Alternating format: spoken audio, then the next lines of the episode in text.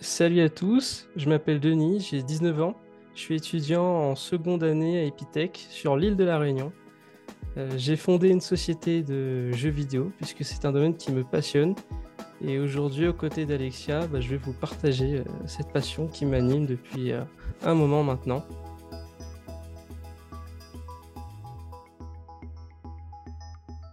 Bonjour à tous, je vous souhaite une très belle année 2023. Euh, je suis donc Alexia, j'anime le podcast Vocatech pour Vocation Tech.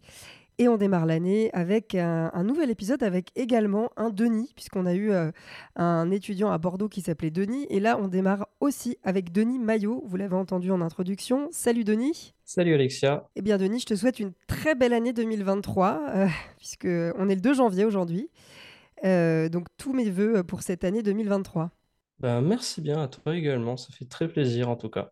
Plaisir partagé et puis euh, j'imagine qu'on peut te souhaiter euh, de vendre plein de jeux vidéo à tous les, tous les distributeurs, toutes les plateformes de distribution de jeux vidéo, puisqu'on en parlera un peu plus tard. tu as une société de création de jeux vidéo, donc je me permets de te souhaiter cette réussite là-dedans. Merci beaucoup, ça fait très très plaisir. Et alors toi, donc Denis, tu l'as dit, tu, euh, tu es étudiant épithèque en deuxième année à de, sur l'île de la Réunion. pardon. Euh, l'île de la Réunion, euh, c'est incroyable. tu es à Saint-Denis, tu as grandi là-bas, tu es né là-bas Alors ouais, je suis né, je suis né effectivement à la Réunion. fun fact, je suis né à Saint-Denis, le jour de la Saint-Denis. ah oui, effectivement, fun fact, ouais. voilà. Donc oui, tout ce qui est, euh, tout ce qui concerne les Denis, ça me concerne aussi. Et oui, j'ai toujours euh, vécu, j'ai grandi à La Réunion, euh, j'ai toujours vécu. Bon, bah génial. Je te demande pas si tu prends des risques de surfer, puisque c'est devenu un peu, un peu dangereux depuis quelques années. Effectivement, depuis quelques années, c'est vrai qu'avec cette histoire de requins, on préfère pas, on préfère éviter. Bon, bah en tout cas, tu vis sur un endroit, une île magnifique. Moi, j'y suis jamais allée, mais j'ai entendu dire que c'était vraiment une île magnifique. Euh, donc à voir. Euh, alors, parlons maintenant de ton parcours, euh, puisque tu as 19 ans, tu es jeune bien sûr, et tu as décidé de, choisir des études d'informatique et donc d'aller à Epitech. Pourquoi? J'ai eu un ordinateur assez, assez tôt, depuis, je devais avoir 6 ou 7 ans, j'avais déjà un ordinateur. Et déjà, à cet âge-là, ça me passionnait. Je faisais un peu n'importe quoi dessus, mais je, juste passer du temps sur l'ordi, c'était quelque chose qui me fascinait, qui m'a toujours fasciné. Et euh, après, avec les années, bah, je me suis passionné pour la programmation et euh, Pitech, pour moi, c'était la, suite logique de tout ça. L'école a une renommée, euh, l'école a une renommée, et puis j'ai eu des amis à moi qui sont partis, qui m'en ont dit du bien. Du coup, je me suis dit, ben, pourquoi pas tenter l'expérience? Tout simplement, hein? Pourquoi pas tenter l'expérience? Et là, on est à, deux années après. Euh, est-ce que euh, l'expérience valait le coup? T'en es où? Qu'est-ce que tu as appris? Euh, J'imagine que tu vas faire un stage cette année. comment ça se passe? Ben, Du coup, pour répondre à la première question, oui, ça valait totalement le coup. C'est pas facile comme école, ça demande beaucoup de travail, beaucoup d'efforts, mais ce qu'on y fait, c'est vraiment intéressant. Là, là, franchement, autant euh, travailler sur des choses à l'école qui m'intéressaient pas, là, ça me dérangeait, mais là, autant je pouvais faire des semaines de 70 heures, au moins c'était passionnant. Puis euh, avec, euh, je me suis fait beaucoup d'amis aussi, beaucoup de vrais amis avec qui on a développé de vraies connexions, autres qu'informatique, bien sûr. C'était vraiment quelque chose de, de, génial. Et bah là, du coup, c'est la période de stage vient de se finir, là, du coup. Demain, pour nous, c'est on reprend à Epitech. Tu as fait ton stage où? Alors, ces six mois, c'est un stage un peu particulier que j'ai fait. En fait, c'est pas exactement un stage. Euh, disons que ce stage, je l'ai fait entre guillemets dans ma boîte, dans le sens où plutôt de faire un stage à proprement parler, j'ai travaillé ces six derniers mois, essayer de faire progresser euh, ma société euh, à de nombreux niveaux. Avec mon associé, on a commencé le développement d'un nouveau d'un nouveau jeu vidéo à l'aide de, nouveaux outils qu'on a mis sur mesure euh, pendant ces six mois. Alors justement, tu, tu fais bien d'en parler. Je me disais bien que Epitech allait te laisser l'opportunité de, de, faire ton stage pour développer euh, euh, ton entreprise. Enfin, ton, oui, c'est une entreprise en quelque sorte. Pour que les auditeurs comprennent, donc toi, tu n'es pas un étudiant comme les autres, dans le sens où tu fais euh, le cursus et, et, tu fais tes stages et éventuellement des projets un peu intrapreneuriaux, mais bon voilà. Toi, tu as carrément décidé de créer ta, boîte avant même de commencer Epitech, c'est ça? C'est ça. Grosso modo, du moins, c'est mon cousin qui avait fait les démarches à l'époque. Avant de commencer Epitech, en fait, j'étais, mineur, donc je ne pouvais pas légalement du coup, c'est mon cousin qui l'a créé. Euh, mais à ce moment-là, on avait déjà, tous les deux, on avait déjà créé nos jeux. Les jeux étaient prêts et il fallait, il y avait plus qu'à les vendre. Et du coup, à ce moment-là, bah, juste un petit peu avant Epitech, mon jeu est sorti sur la plateforme Steam. Donc, euh, pour ceux qui connaissent pas, c'est la plus grosse plateforme de jeux sur euh, PC. Et peut-être un mois, même pas un mois plus tard, le jeu de un second jeu qu'on a réalisé également sorti sur la plateforme. Donc on avait, on avait préparé des jeux et puis bah, on nous a sorti. Euh, Pitech venait tout, juste de débuter, vraiment. D'accord, donc si je comprends bien, toi ce que tu voulais faire à la base, c'était vraiment... Euh, ton cousin avait commencé à, à, faire germer l'idée de créer une société de jeux vidéo, de création de jeux vidéo, et vous vous entendiez bien, tu étais bon là-dedans, tu avais envie de faire ça, donc tu l'as rejoint dans l'aventure. Comment ça s'est passé exactement? Ça remonte à plus loin que ça. En fait, ça fait des années que mon cousin et moi, ensemble, on s'amuse à créer des jeux. Euh, des jeux, vraiment, c'est des jeux pour le fun. On s'amuse depuis, euh, ça va faire 5-6 ans. 5-6 ans, on s'amuse à coder des, petits jeux dans notre coin, à s'amuser à faire des trucs amateurs.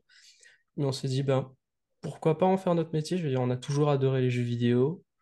On adore en faire, on adore les créer. Voilà, c'est même, euh, c'était devenu mon hobby principal. Au collège, mes potes jouaient aux jeux vidéo, moi je m'amusais à les créer. C'était. Voilà, du coup, au bout d'un moment, ben, on voyait que nos, rêves coïncidaient et on a décidé de se lancer dans l'aventure. Génial. Et alors, du coup, euh, comment, comment on fait pour bah, réellement monter une boîte, euh, enfin une boîte, vous êtes que deux, mais bon, il y a plein de gens qui commencent tout seuls ou à deux et après ils finissent à 50 ou à 2000. Hein. Mais euh, comment s'est passé les premières étapes euh, pour la création de cette boîte? Et votre jeu, c'était quoi le Tu m'as parlé de, de, deux jeux qui sont allés sur la plateforme Stream, mais c'était de, c'est quoi comme jeu? Est-ce qu'il y a des noms? Est-ce que les auditeurs peuvent aller voir après voilà, comment se sont passés les premiers mois? Avant de créer la société, en fait, peut-être une, enfin deux ans avant même, avec mon associé, on s'était dit, écoute, euh, c'est ce qu'on veut faire, on aime faire des jeux vidéo, on va en faire notre métier. Euh, écoute, on va chacun créer euh, un jeu, un jeu, et on va essayer de le vendre. Là, c'était l'objectif de, En fait, lorsqu'on fait du développement de jeux vidéo, quelque chose qui est très facile, c'est de commencer des projets, mais les finir, c'est vraiment la chose la plus difficile. On s'en rend pas compte, mais c'est beaucoup, beaucoup de travail. Donc, sauf que là, ce qu'on s'est dit, c'est cette fois-ci, on se lance dans un projet pas forcément très gros, mais quelque chose où on ira de A à Z. Et donc, chacun de notre côté, on a réalisé nos, projets, nos, projets, enfin, chacun de notre côté. On s'est quand même entraidé, bien sûr, euh, par moment. Euh, et au bout d'un moment, bah, on s'est dit, euh, écoute, ça avance bien. Nos deux projets arrivent à un stade où c'est, ça peut être vendable prochainement. Du coup, euh, comme j'étais mineur, à ce moment-là, mon cousin a commencé à engager les démarches administratives. Euh, bon, en France, les démarches administratives, c'est pas ce qu'il y a de plus simple. Donc, ça a pris un certain temps. Mais voilà, en début 2021, euh, alors voilà, j'ai la date, le 15 mars 2021, on a pu fonder la société officiellement. Et c'est en fin d'année de cette même année, justement, donc fin 2021, qu'on a pu lancer nos premiers jeux. Donc, le premier jeu que vous pouvez retrouver sur Steam, donc Bloopy et Droopy. C'est un petit jeu de plateforme un petit peu rétro, un petit peu ce que vous pouvez retrouver sur Game Boy. Donc, c'est un petit jeu de plateforme très simple. Vous allez contrôler deux personnages. un personnage pour la phase de jeu en plateforme et un autre personnage qui va vous permettre de creuser dans le niveau pour vous frayer un chemin. Et on a également sorti euh, quelques semaines après Always the Same Nightmare. C'est un die and retry qui est assez exigeant. Donc euh, un die and retry, pour ceux qui ne savent pas, c'est un jeu qui est généralement, on, meurt beaucoup avant d'y arriver. Mais le jeu reste quand même accessible parce que euh, on a mis des mécaniques pour aider les joueurs qui sont le plus en difficulté, de manière à ce que tout le monde, peu importe son niveau, puisse profiter du jeu. Voilà. Donc les deux sont disponibles sur Steam slash Windows pour pour ceux qui ont accès à un ordinateur. Merci Denis, c'est très clair. Euh, alors, j'ai une autre question, évidemment.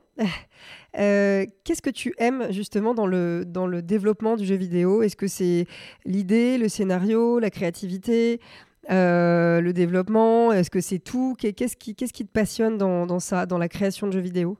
Ce qui me passionne, bah, il y a plein de choses. bah, déjà, la programmation. J'ai appris à programmer un petit peu avant de faire du développement de jeux vidéo. J'ai toujours, euh, j'ai toujours accroché à la programmation. Et euh, la deuxième chose dans le jeu vidéo, c'est de pouvoir se dire qu'en fait, une fois que vous avez programmé, une fois qu'on a la, capacité de, programmer, quand on réalise un jeu vidéo, en fait, c'est un petit peu comme si on était des, entre guillemets, bien sûr, hein, des dieux.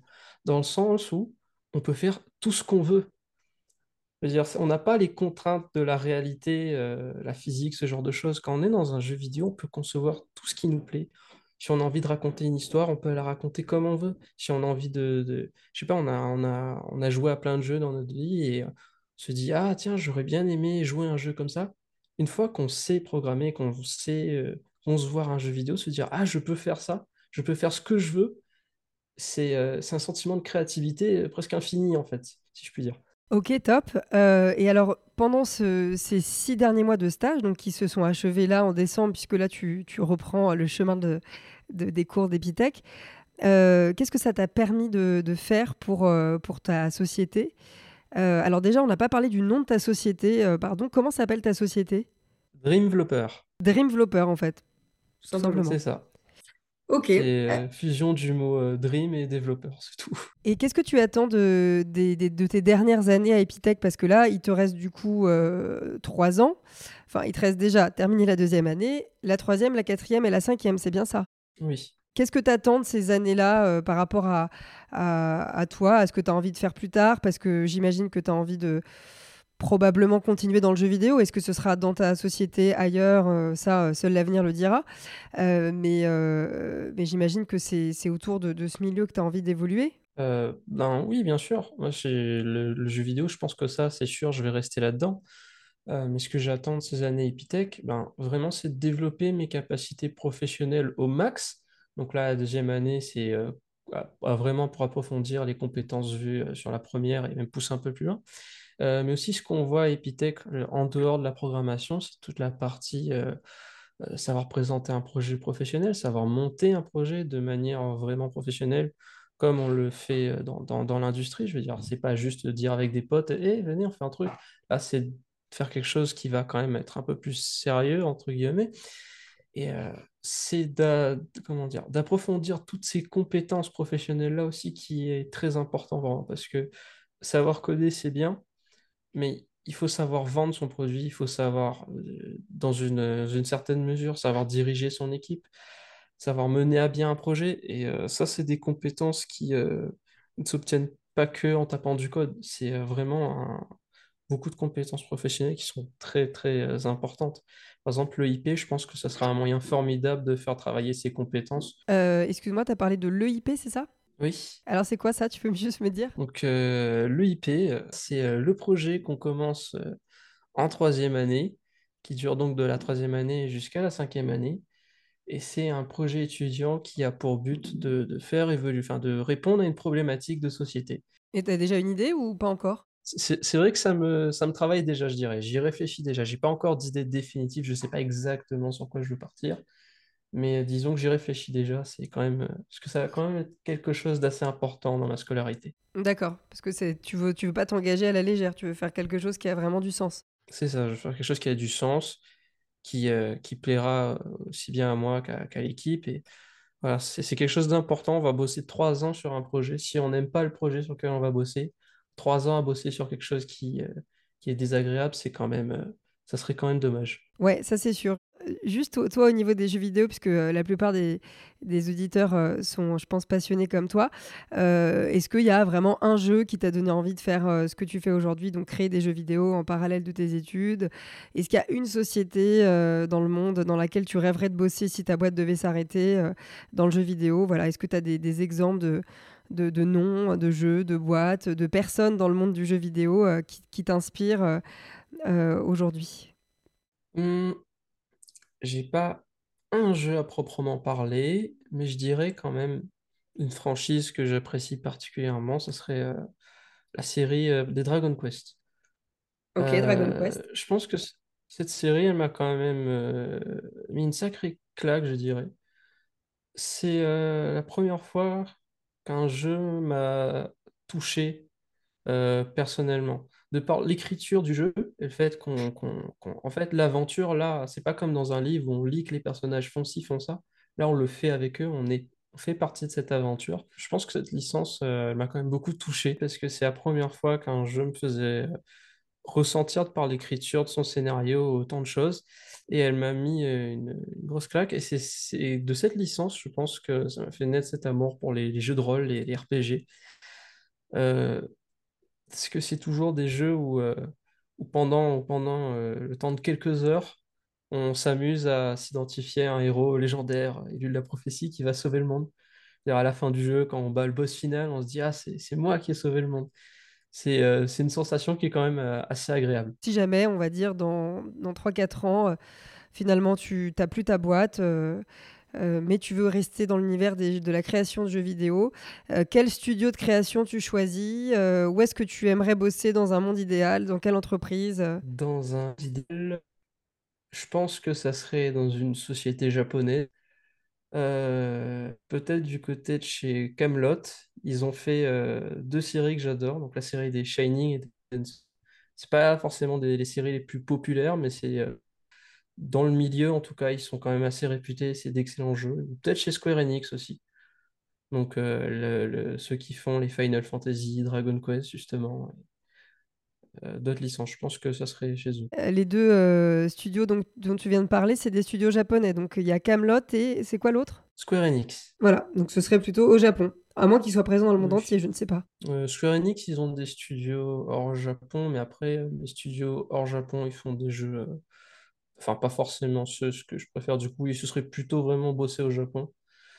Après, bon, ça c'est une autre question, un autre débat de vivre au Japon, ça c'est euh, encore euh, quelque chose d'autre, mais euh, bref, j'y pense comme ça, mais bon, c'est pas prévu pour le moment.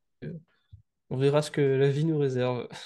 Yes, comme tu l'as dit, euh, Denis, euh, je, souhaite que ta société fonctionne et qu'elle cartonne. Mais en tout cas, si tu avais un souhait, ce serait ça. Et tu verras bien ce que la vie te réserve. Merci beaucoup, euh, Denis, en tout cas, pour ce podcast, cette participation au podcast. J'espère que les, auditeurs ont pu découvrir une personnalité attachante et en tout cas qui, travaille et qui, et qui crée, qui aime créer dans l'univers des jeux vidéo. Est-ce que tu aurais peut-être un dernier conseil pour les, les, euh, les, les lycéens qui passent leur bac cette année, en 2023, et qui vont après faire le choix d'une école en informatique Euh, Voilà, est-ce qu'est-ce que tu leur dirais comme conseil pour choisir leur école euh, Voilà, ou peut-être d'autres conseils d'ailleurs pour l'orientation? Bien sûr, ben, déjà merci pour tes souhaits, ça fait très plaisir. Et pour bah, les lycéens qui vont, qui veulent, euh, comme moi, faire du jeu vidéo, euh, ce que j'ai envie de vous dire, c'est, euh, je suis pas le plus grand créateur, mais en tout cas, je me permets de vous dire, ne lâchez rien, créez un jeu vidéo, euh, gardez en tête que c'est qui est pas facile, qui va vous prendre du temps, qui va vous demander de l'effort. Et si vous êtes vraiment passionné, vous allez réussir. Voilà. C'est juste Faut, même si c'est pas facile, il faut continuer. Et rien lâcher. C'est ça. Ok, Denis, super. Merci beaucoup et puis à à très bientôt. À bientôt.